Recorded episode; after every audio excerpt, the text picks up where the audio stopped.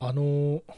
僕ちょっとタッチメモを読みます。はい。えっ、と、バラの花びらが入っているうんシロップみたいなものをいただいたんですよ。うんうん。で、まあ、バラの香りがするんだけど、それをね、パンに塗って食べたときに、うんこれトイレの匂いがするなって思っちゃ おうう。で、まあ、つまりね、うん。えっと、トイレの芳香剤うん。芳香剤ってさ、そもそもさ、そのトイレの、まあ、うん悪臭をね、緩和するために、うん。その、まあ、鼻の匂いっていい匂いだよねってことで、うんその悪臭に対して鼻の匂いをぶつけることで、はいはいはい。中和するというかさ、うんうんうん。そのためにそのトイレってそういう匂いがするわけじゃない。なんだけどさ、それによって、本来、そのバラの花というね、いい匂いが、うんトイレの匂いとして俺の頭にはもうインプットされて、はいはいはいはいい。て。そのバラの香りのする食べ物っていうのを食べた時に、うん。トイレしか思い浮かばなくて、もううん。本当に申し訳ないんだけど、いい匂いと思わなくてさ、あ、確かにそうか、それが食べ物に付随してくると、結構ちょっとショックだね。これってさ、あの、なんていうのかな、本末転倒というか、はい。あの、後から、その出てきた概念によって、そうそのそう本来の価値が、そうそうそうそう。これ不思議じゃない？そうね。この現象。こういうのなんか他にもありそうだね、なんか。で、実際多分、その、うん本当に花がいい匂いだとか、花が美しいものだっていう、そういう住環境に暮らしてる人以外にとっては、うん花の匂いって大体みんなトイレの匂いだと思ってんじゃないかなって俺ちょっと思ったんだよね。ああ、確かに。都心部に暮らしてる人ってみんな花の匂い嗅いだら、あれトイレって思うんじゃないかなと思って、ちょっと、うん。皆さん確の、皆さんの意見を聞きたいんですけど。確かにそうか。あの、あ、なんだろうな。えっ、と、そう考えると、その、えっ、と、もともと、その、芳香剤というものを開発する前は、うんえっ、と、トイレのその排泄物の匂いが臭いと思っているので、それを打ち消すものを作りましょうっていうので、出てきたその芳香剤文化だとして、うんえっと、今、その芳香剤が当たり前の、えっと、人として、そのトイレの匂いは芳香剤って育ってきた場合は、そのトイレに入った時の、えっと、バラの香りの匂いを汚いものだと認識する人もいるのかね。汚いというよりは、もう刷り込み、刷り込みね。トイレの匂いがするみたいな。映像が浮かんじゃう。トイレの映像が浮かんじゃでも確かになんか、そういうのあるよね。なんか、なんかないかな、その、その入った時に、あ、なんとかの匂いがするみたいな。あ、ダメだ。今、パッて出てこないな。あでもねそそれで言うとさ、あの、うん。よくね、あの、寿司屋に香水はつけていくなみたいな話に近いんだけど、うん。あの、リビングとかで、そのうん。めっちゃ、そのいい香り、そのフローラルな、うん。いい香りがすると、なんとなく俺食欲が湧かないんだよね。なんか、やっぱり、その、食卓、うん。食卓は、なんかそういう、なんだろう、お香とか、そのフローラルな匂いではなく、うん。なんか、できるだけその向こうに近いというか、その食べ物の匂いを感じたいかもしれない。はなんか、なんだろうな、うん。まあ、寿司もそうだけど、なんだろう、例えば、まあ、うん極論さ、その焼肉屋でさ、いうん。その、めちゃくちゃいいね、そのフローラルな香りがずっとしてくるんだったら、うん。いや、ちょっと肉焼ける匂い、嗅ぎたいなって思う。そうありますよね。わかりますわかります。その匂いで言うと僕あのなんかハンドジェルみたいなものを、それこそ芳香剤買った時に、うんこれ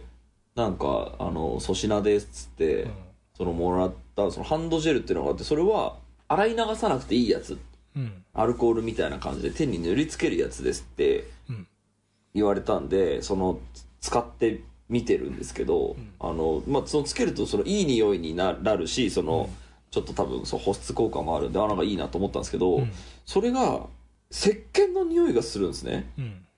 だからその洗い流さなくていいものなんですけどつけた瞬間石鹸の匂いがするので、これは洗い流さなければいけないのではないかってうん。毎回不安になるんですよ。なるほど、なるほど。そう。あ、それ面白い。これ大丈夫なのこのハンドジェルっていうの？なんかうん。ちょっとその商品の作り方としては なんかちょっと失敗なのではないかなってちょっと思ったりもしたいやだったらそのその無香料のそのものとかそれこそアルコールをプシューってかける方がその目的がその除菌とか保湿とかの場合は匂いない方がいいんじゃないかなっていうのはちょっと思ったりして、ね。うん、そうかも。さあという感じで今週も始めます。はい。田代智和と田淵智也のタッチレディオ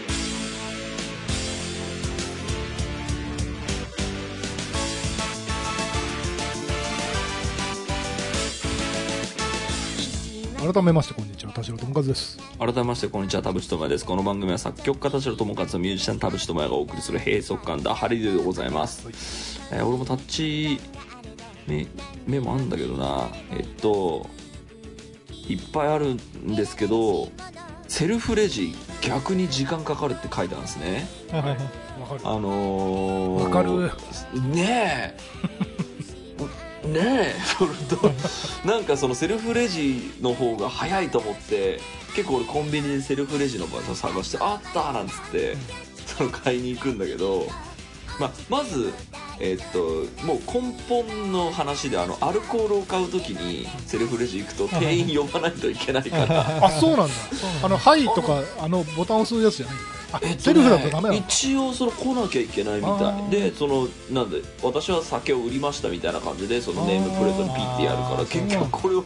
友人レジと一緒っていうのはまあそもそも根本これまずダメなんだけどそうじゃなくてもあのバーコードどこかなとか言ってその探してる時間で その友人レジに並んでた人が一人また一人とその俺を追い越していくみたいなの ね。そうバーコードそうなんだよ。そう。あれわかる。そう考えるとそういかにそのえ AI が仕事を奪うとかその自動化によってなんちゃらとか言ってるけど結構あのレジのバーコード読む人って結構エキスパートなのではっていやそうだよ。あれもう経験則に基づいてるからね。これにこバーコードここについてるって知ってるからそうそうそう。いやだからあのユニクロみたいになんかそこに全部放り込んだら全部一括で計算してくれるみたいなやつならいいけど、うん。いやだからそうセルフレジって中途半端なんですよ、うん。あのそれこそねユニクロとかあの結構最新のパン屋とかだとさもうレジに置いた瞬間にいくらバーンって出てるとかさ、あのなんだろう会計とかしなくてさカゴに入れて持って帰るだけでもう会計はいはいがそのキャッシュレスで済んでるみたいな、あっちに行った方がいいのにそのセルフレジみたいなその みんなパンでなんかバーコード読めますみたいなのっいやてあれさめちゃめちゃ中途半端。あれそうあのねあとねそのなんか洗練されてないんだよねそのなんだろうな えっとね俺一個思ったのはあのね、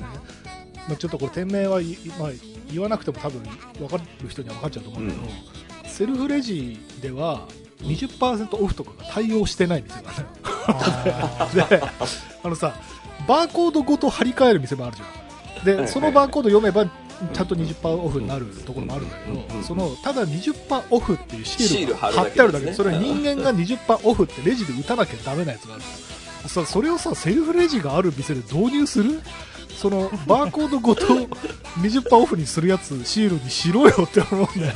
頭おかしいんじゃないかなとそうなんかそのちそうね中途半端ですよねあのそシステム考えた人ね、マジでね、ちょっと呼び出したいね。どっちかにしてほしいね。その、それするならもうセルフレジなしにしてほしいんだよ。ねなんかそうちょっとセルフレジ楽しいなと思ってやってみてなんかなるべくそのみんなはセルフレジ使わないけど俺は使うとか思って行ったんだけどそっちの方が時間かかってるなって思った時に。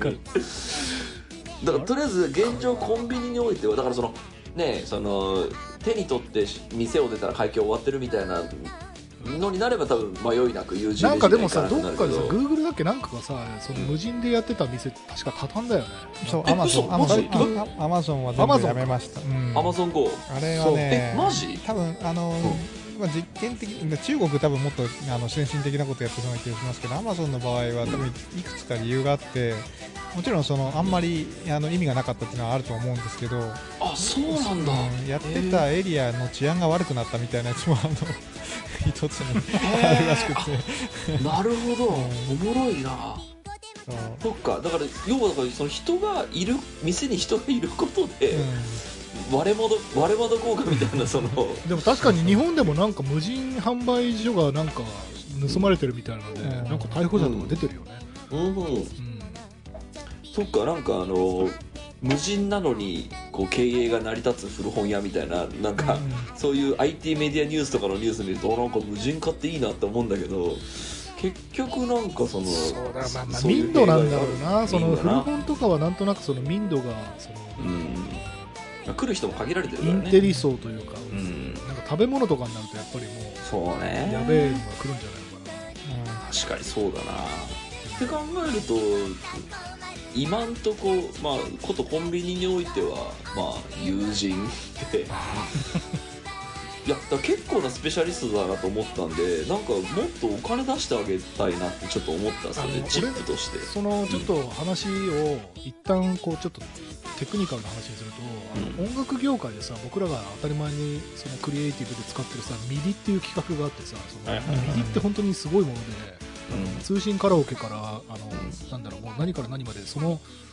ここでこの音鳴らしますみたいなうんうんデータでその音源鳴らす音源というなんていうのマシンがあれば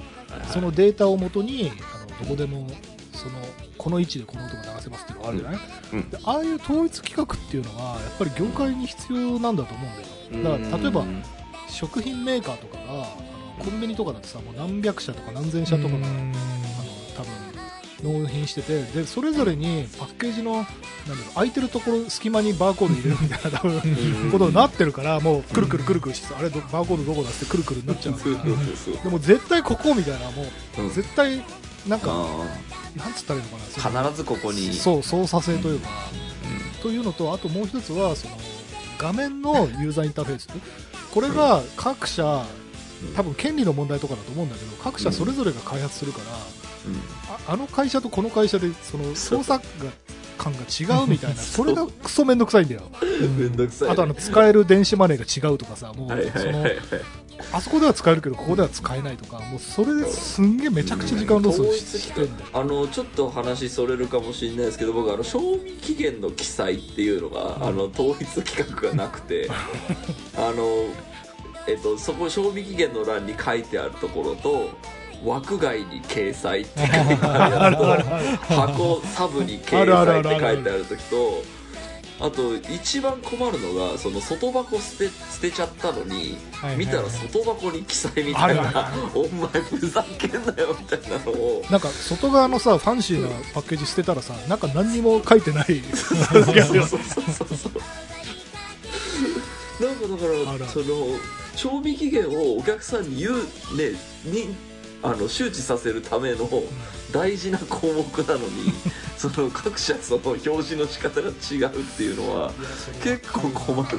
困るなと。あとさあの俺ナッツとかでよくありがちなんだけど、うん。内容量はその枠外って言ってさそのなんかうん。150g とかがデジタル文字みたいなのでその枠外に書いてあるんだよ、うん。あれの意味が俺よく分からなくて。だどういうどういうこと枠か外に書いてあるら例えばそのアーモンドとかを買うじゃんうん。でそのアーモンドとかその栄養表記とか全部印刷なんだよ。なんだけど、はい。はいはいそのその袋にアーモンドが何グラム入ってるかっていうのだけがデジタル印刷みたいなのでそのへ通常の印刷とは別に書いてある。えそういうやつがある。でこれなんでそんなに容量がそんなに頻繁に変わるんだろうかとかさなんかちょっとうん。変な想像しちゃった。なんか他は印刷なのに、はいはいはい。はいそこだけなんかデジタル表記というか。想像話想像ですけどなんか割とこう穀物って先物だからなんかすごく変動がするんじゃないですかね。内容量変えて調整しないことには定価が維持できないみたいな。あ ほとんどねあの重さと重さとほぼほぼあの原価が結びついてるようなものははいはいはいはい。ーうん。変動が大きいからかなって一瞬思いましたけどなんかあこんなに印刷コストもかかるのかなみたいなこともあるから。ね いやわかんないけど。難しいですね。さあということで、えっと今週もタッチメール読んでいきます、えー今週も、えーあなたの閉塞感をダハタッチ。田代友和と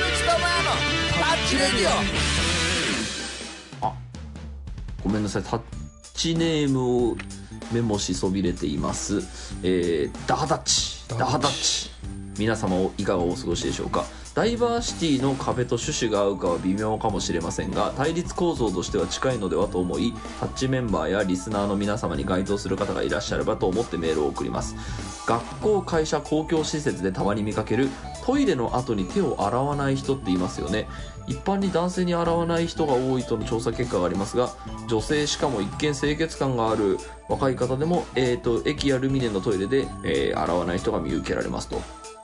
私はというか多くの人はトイレは汚い場所というイメージがあり手を洗わないと気が済まない。手を洗うまでがルーティンなので私は絶対荒れます、えーちなみに医療現場で実践されている感染対策としても排泄物や体液に触れる、えーということは感染リスクが高い行為でありたとえ手が触れ汚れていなくても排泄物や病原菌が付着している感染危険性がある前提で手洗い消毒を行うことが重要になります、えースタンダードプリコーションという医療や介護の現場で有名な感染対策です、え電話や化粧直しなど用を足さなくてもトイレに入ったのなら手を洗うのが当然だと考えています。私は潔癖な人間ではありませんが手を洗わない人は衛生観念の低い人だとに、えー 感じて食事に誘ったり自宅に遊びに行ったりするのは気が引けて、えー距離を置いてしまうかもしれません。なかなか本人には聞けないため、えー決して責める意図ではなくこのコロナの時代手洗い手指消毒の重要性が浸透してきたこの時代にかたくなに手を洗わない人の声を知りたいです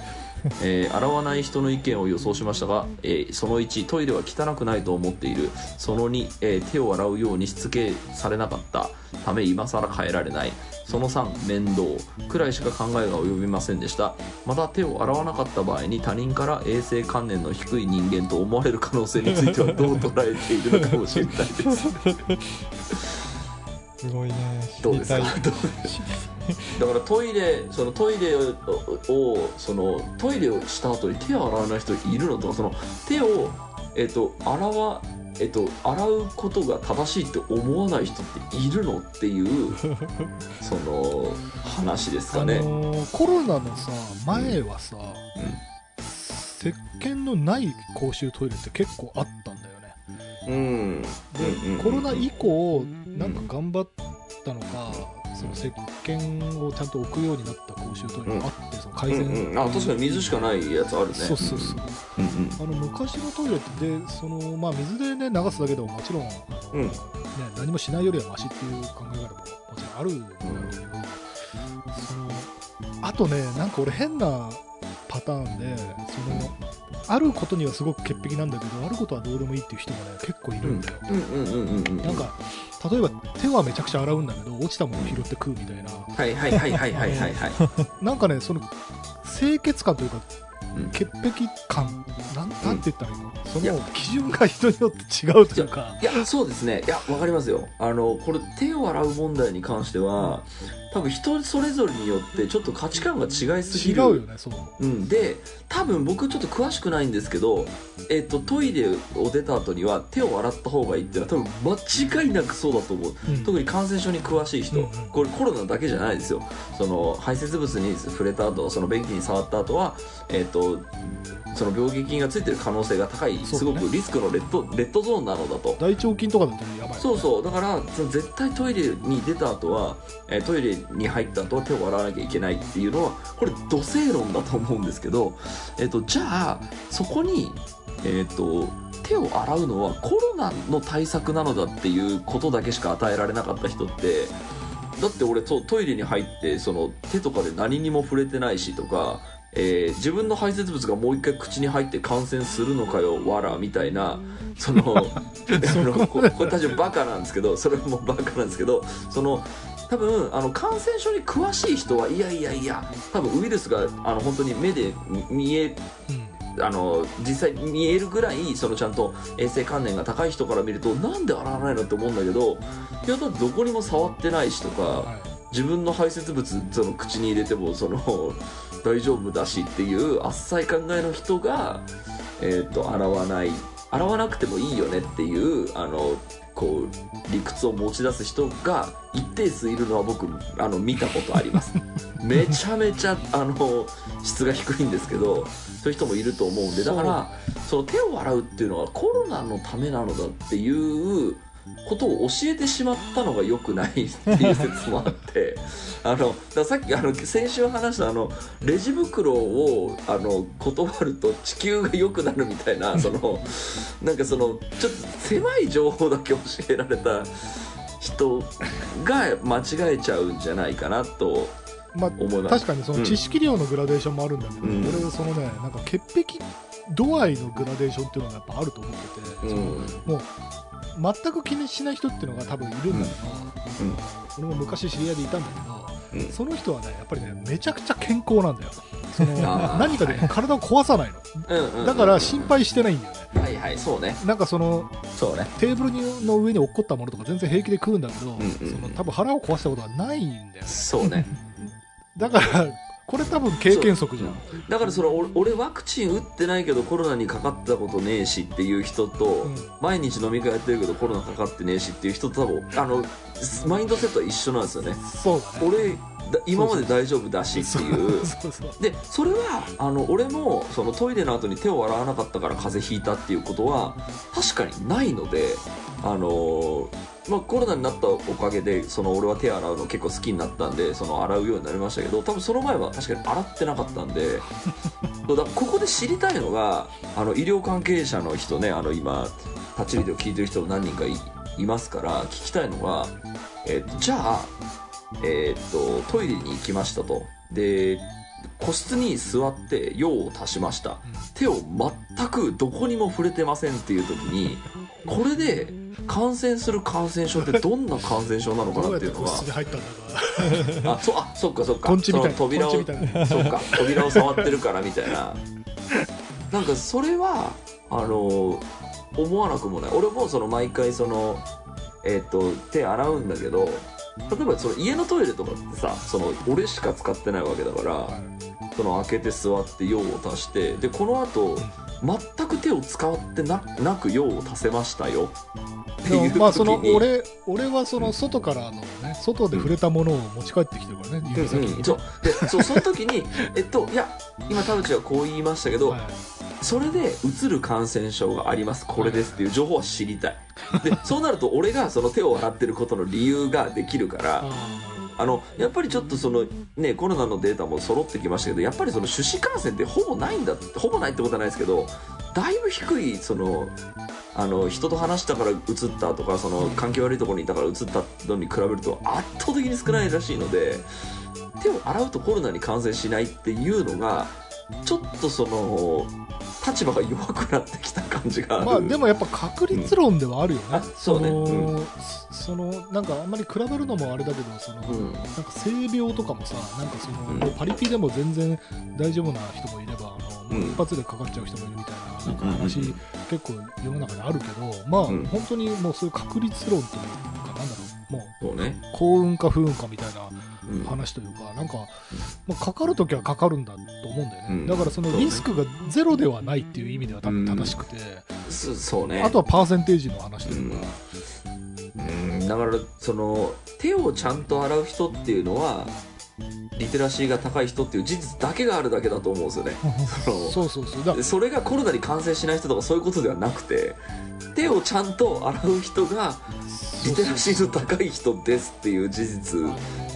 いやそうそう。なんかなねちょっとこれあの重い話をしたいわけじゃないんだけどあの俺親族でねあの肺がんで亡くなったおばさんがいるんだけどさ、うん。でもあの夫婦揃ってタバコも吸わないあの人たちで、うん。なんであんな健康的な暮らお酒も飲まなかったし、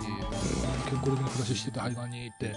もう親族一同ですごい嘆き悲しんだんだけどもうずいぶん前の話だからいいんだけど、でもさ結局そういうことじゃない？そのなんか肺がんの原因はタバコですじゃなくてさその、うん。あれはリスクが何倍になりますみたいな話で、誰でも肺がんになるかその可能性はあるわけだよね。そその話になんか近いかなと思ってでそうね。結局その家の中で誰もタバコ吸ってなかったのにで専業主婦だったからさその別うんにそのもくもくしてるところにたとかそういうあれもない。だけど肺がんで亡くなったから、うんうん。まあ結局そういうことなんだなってそのそうね。リスクをどれだけ最小にしても、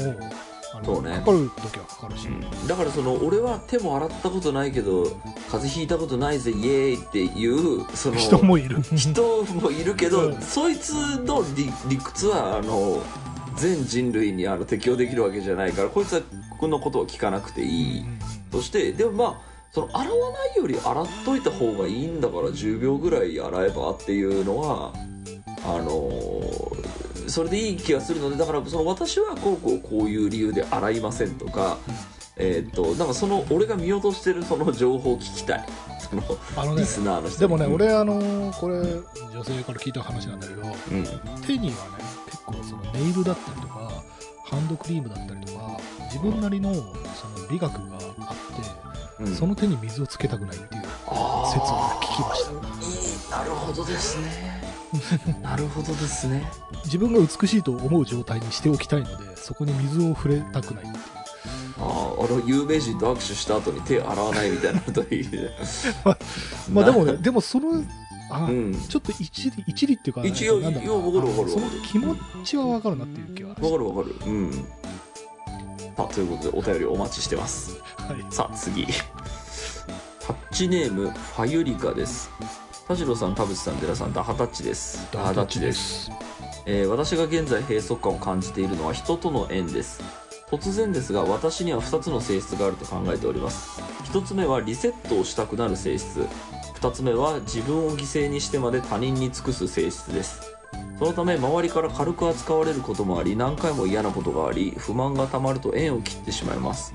えー切ると言っても完全に連絡を断ち切ったのは2人程度で大体は向こうが連絡しようと思えばできる削除の方法です。名を切った後に後悔したことは一度もありません。今は中学の同級生を完全にブロックしようか迷っております。3ヶ月ほど前に先日初めてできた彼氏に振られてしまったのですが、えーその人もいる中学の友達グループ全員と縁を切ってしまいたいと思っております。インスタグラムではその友達が元彼と遊ぶたびに、えー元彼だと分かる写真を載せることが何度もあり目にするたび辛い気持ちになります。現在は耐えきれずフォローを外しました。また元彼と付き合う前からグループで遊ぶたびに嫌な気持ちになることも多くこのまま縁をつなげておく必要はあるのかと疑問に思います。正直2年前に再会するまで全員の連絡先を知らずそこまで深い関わりがないということもありもう仲良くしたいという気持ちはありません。ただ私が元彼に元彼に振られそうな時に、えーいろいろ協力してくれた友達ということもあり勝手に縁を切るのも申し訳ないという気持ちもあります。就活真っ只中で初めての初めての彼氏に振られると2つの要因が重なっていることもありナーバスになっている気もするのですがこのままだと就活が終わって失恋から回復しても友達に対する仲良くしたいという気持ちが復活するとも思えません。前置きが長くなってしまいましたがこの1つ目の性質リセットしたくなるという性質はどう直すべきなのでしょうか、えーそして普段関わっていて嫌な気持ちになっていたとしてもピンチの時に助けてくれた友達とは縁を切るべきなのでしょうか？ご回答いただけますと幸いです。いやーこれはわかる。この多分どっちの性質もっていうのって多分ね結構多くの人が持ってるんじゃないかな、うんうんうんうんうん矛盾する2つの要素みたいなのうん多分多くの人がこの感覚を理解できると思うんだけど。リセットしたくなる感覚と、うん。えーっとつなぎ止めておきたい感覚。そうね。はいはいはいはでい、うん。これはね今ね追い込まれているのに一人で考えてるから、うんこういうふうに追い詰められているんですよ、うんでそのちょっと協力的だった友達みたいな話うんが途中であったの、そう友達の人が結構その元彼に振られそうな時にすごく相談に乗ってくれたとか助けてくれたっていうのもあってで縁を切るうんにも切れその友達をまずその縁を切る切らないの前にその友達に、えっと、今ちょっと自分すごくメンタル的に追い込まれていてあっていう話をする。はい。その人に、はい。そそれがまあ友達なんであればうんうん。ししちゃっていいと思はい。う僕もねうん同じく同じことを今思っています。はい。そっからじゃないかなっていう気がする。今すごいちょっと一人で抱えそすぎ、うなんかあとね被害妄想が結構多くて、うんその元彼と友達が遊んでる写真がインスタグラムに載ったから辛いみたいな そのだからこいつは縁を切っていい人なんじゃないかみたいなちょっとそのその本当は一生の友達かもしれない人に対するなんかちょっとその偏見というかバイアスがちょっとある気がしていてでこれを解決するには話すしかないなと思っていてあちょっとあの元からちょっと彼氏と別れちゃってちょっと写真見るの辛いから最近あなたのインスタグラム見てないわうんうん。とかなんかそれを話してみないとそのその人が本当の友達かどうかがちょっとわからないので話した時に、まあ、ななんかその得られるものを、えー、と聞いて、えー、とそっからでもいいと思うその切るなら。その今の状態で切るっていうのはあの全然切ってもいいと思うんですけど別に友達なんか他にもいるだろうけどなんかあの、まあ、少なくともその、ね、自分でも言ってますけどその失恋の痛みみたいな多分時があの解決しますから。でそれをその乗り越えた後に友達とも仲良くなれる気がしませんっていうのもちょっと理屈が分かんないんですよ。その、あのそんなまあことなかった。だからやっぱ感情的にね、うん結構追い込まれている状態なんだろうから、そのなんかね、まあ、でもある意味それによってこの多分タッチレディオに吐き出したんだから、うんうんうんうん。その吐き出し口がななさすぎるというかもう自分一人で抱えちゃってる状態ね。でも幸いというかその友達がね、そういう友達がいいたというか、うん。いるんであれば、うん。あのね、こうちょっと一縷の望みをかけてそうね。でなんかね縁を切るなら別にいつでも切れるから。あそうそうそうそうそう。ちょっとでもその好きなところがあるだからなんかちょっとまあ気になったのはなんかそのねこういうことがある前にもそのグループの中で嫌なことがあったんでみたいなのがなんかそのねいじめに近いあれなのであればまあその価値観が合わないんじゃないですかとも思うのでそうだね。だったら来ていいのかもしれないけどままだちょっとその、ね、友達に恩義も感じているし好きなところも多分あるでしょうからちょっと誤解が多すぎるせいでなんかこう決なんかこう決断を間違った方に行きそうになってる気もしなくもないんで。そうだね、まあだから、まあ、本当にそう、なんかちょっと今、自分がネガティブなかもしれないんだけど、うん。聞いてくれるとか、うなんか被害妄想かもしれないんだけど、ちょっと今、自分こういう気持ちでとかっていう感じで、ちょっと切り開いてもいい気がするよ、それでなんか、それでなんかすごい嫌な感じだったら、もう、うん。あ切ればいいし、うん。だからその写真写ってんの辛いわーって言ってまずその人に相談するそこに対して「まあ確かにそうだよ見たくないよね」っつって理解してくれる人だったらもしかしたら友達になれるかもしれないし。なんかそこに対してすごいバカにしたように「えそんなのよくない?」みたいなこと言ってきたらそいつは別に切ってもいいのかもしれないしとかね、まあ、それそこからむしろさらに友情論さ、いや、うんそんなことないよ、そんなふうに軽く言わないでよつって、こうね、抵抗して、それで、うん。あ、そうか、そこまで思い至らなかった、ごめんねみたいな、真の友情にたどり着くケースも多分あって、そうねそうね。なんかその話し合いってそういうものじゃない、うん。なんかその簡単に諦めたら、うん切って切って、切りまくって終わりそうそうそうそうそう。いつまでたってもユートピアを探してそう。あのここも違うここも違う。私の理解者はこの世にいないんだつって終わるから、なっちゃうなっちゃうな気はしますね。ちょっと一回僕はあの突き詰めるっていうのもありだと思う。うん。あとなんかなんですかねちょっとちょっと冷たい言い方になるかもしれないけどなんかその自分が特別だと思ってる感じがちょっとあるなと思っていてこの人が言ってる2つの性質があります。1つはリセットをしたくなる性質。2つ目は自分を犠牲にしてまで他人に尽くす性質ですっていうのってこれ多分あの占い師が言ったらみんながみんな確かにっていうあの案件だと思うんですよ。でこれ僕あのあの翻訳できるかなと思って翻訳してみたんですけどリセットをしたくなる性質っていうのは多分傷つきたくないっていうことだと思うんですよね、うん。で2つ目の自分を犠牲にしてまで他人に尽くす性質っていうのは人に喜んでもらうのが好きっていうことだと思うんでそっちの言い方をした方がそのポジティブに物事考えられるんじゃないかなと思ったんで なんか初手からネガティブな感じがちょっとするんですよね。私は他の人とは違うのだという感じがある。でだからそのそこあの正直にあのポジティブに言い換えられるとこからがもしかしたらスタートになるかもしれなくてあそっか私傷つきたくない人なんだ人間関係においてとかあ私はなんか人に喜んでもらうのが好きな人なんだっていう前提でそのこうどういう友達を作っていきますかっていうのをなんか考えるとなんでしょうこう変にこう道を間違えないで済む可能性が。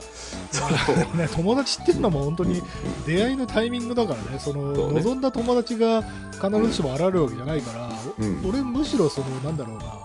うん。あの友達の定義を広げちゃった方が楽だと思うよそのなんかムカつくことあるけど7ぐらいムカつくけど3好きだから友達みたいな感じでも、俺はいいと思う。ちょっと思い悩みすぎというかそのなんだろうな友達っていう漠然としたものに親友レベルのものを求めなくていいと思そうなんかあのぼんやり知り合いでも友達でいいと思う。バンド作ってすぐ解散するあの独裁者みたいな人ね。違うこれじゃない。そうそうそう 解散してまそんなにねた新しいバンド作って。そう。あそうそうそうここが俺のユートピアだって言って作ってまた揉めて解散してそうみたいうなそそうそう。しょうもない。そそこまでね人をなんていうのかな断罪しないでそうね。ぼんやりとした友達でいいと思うんだよ。なんかもう9ムカつくけど1好きみたいな感じで友達で別にいいと思うよそうねあと距離感のとかねそのどどれぐらいの塩梅で付き合いますか？そのだから友達イコールその四六時中一緒にべったりいなさいってわけではないんだからそのなんかその信頼できるところだけ頼ってあとは他人としてっていうのもこれも立派な友達だと思うんで。そう。でなんかねもっと言うとねそのん。多分例えばこのタッチレディを3人でやってるもう1 2 3年経つけどその多分それぞれがなんか一緒に暮らしてめちゃくちゃ仲良くできるかっていうと 多分そんなことはなくてもう考え方は多分全然違うんだけどそれとは関係なくなんかこう別に友達でいられるっていうのが多分ねあのここまで長く続けばそれが真理だと思うよ。なんかめちゃくちゃ仲良くできることが友達ではないと思う。いやバンドも夫婦もそうだって。そのそうそうそう。うまくやるっていう。そうそうそうそうむしろちょっと違うことがねあのなんか友達でいられる秘訣のような気もするよ。確かに。まあ面白いだからそう面白がれるしね。ちょっと違うのでなんかね感覚が近すぎるとずれ始めた時に前はあんなに近かったのにずれてきちゃったっつってねうん。あのマイナスに働くんだよね。はいはいはいはい。なんか最初から折り合いがつかなかったけどたまにはいいこと言うじゃんみたいな方がなんかあのう長く続くというか。んわかるわかる。そんな感じがするな。そうねだからまあねまずその就活を多分してる最中でしょうから多分割とお若い方なんでしょうだからまあその、まあ、人間関係とは何かとかその友達とは何かっていうのをじっくり考えていい時期だと思うんでなんか変にこうメンヘラを発動して全てを切るみたいなのは あのーいや僕も結構ねそういうとこあるんで人間関係だけじゃなくてなんか気持ちとしてはそう俺もわかるんだよ。メンヘラ発動したら全部あのリセットしたくなるみたいなやめたってなるのは結構私もわかるんで、うん、だそこはあのだけど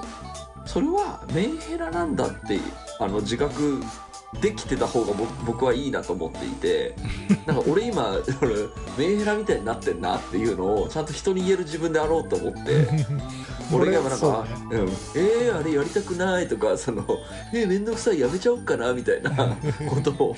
言う時にあ俺は今メンヘラになっているっていうのをちゃんと自覚しとかないとなんか嫌われるなと思って友達に。そのいやこれだからその心で思う分には正常だと思うんだよ、うん。なんかその心で思うところを異常とは思わないんだよ。そのみんなそれぞれ心で思うことがあって。その先なんだよね。その、ん。実際に切ったらもうそれはもう事実が確定してしまうから。なんかね俺これね裁判とかに近いかなと思うあの民事裁判ってあの刑事裁判は、ね、犯罪なんだけど民事裁判ってさお互いの言い分主張が折り合わないっていうことだからはいはいはい会議してそれでも無理だったら、あのうん裁判所が仲裁に入りますよってことじゃないその離婚だとかうん。その契約違反とかそういうのって全部、うん。そういうことででそのいきなり訴えるぞとかはい契約破棄ですとかっていうのってそれはもう本当にマジメンヘラで、うん。あのあれここ折り合いついてないですよねってまず話し合いがあってのさ。それでそれが折り合いつかなかったから裁判っていうさその段取りをやっぱ踏まないと。なんか民主主義的じゃないというかさ、もうなんか目には目をみたいなさ、はい、私傷ついたんでお前を傷つけますみたいな、そのブチ切れ方はちょっと切れるのが早すぎるというか、だから心で思うのはいいんだよ、あいつぶっ殺したいみたいな、誰しも思うから、そうね。あいつあいつと合わない。とそうそうそうわないはいくら思ってもいいよそうね思うのはいいんだけど、うん。その行動に移したらもう結論が出ちゃうから、そうねその前にまだやれることあるんじゃそうね、まあ、もしかしたらそれでねちょっとこうそそのかされてちゃんと立ち立ち会っあの向き合ったらいい友達になるかもしれないかな。からあそうそうそうそうそう。その可能性が今聞いてる限りではちょっとゼロではないような感じがするから。あとそのぼんやりフレンドっていうね、そのなんか親友じゃないけどぼんやりした友達っていう箱も用意してもいいと思う。そうそうあのやっぱ大学の時とか高校の時って結構そういうのあるけどあのぼんやり友達がなんか10年後に超あのつながるとか仕事もらえるみたいなことあるじゃん。それ一概に切っていいことない切ってプラスになることってだから切るそもう切るべきほど害悪だったら切っていいんだけど。そうね。なんか裏切られたとかなんか本当にうん。殺したいほど憎いから距離を置こうみたいな。めっちゃマルチを勧誘してくるとかね。そうそうそう。それだったら切ってもいいと思うけどね。そのだ切る人にも一定のその条件を課した方がいいようなこの罪によって切りますっていうね。なんかその罪を確定できるんだったら切ってもいいかなっていう感じ、はい。ということでありがとうございました、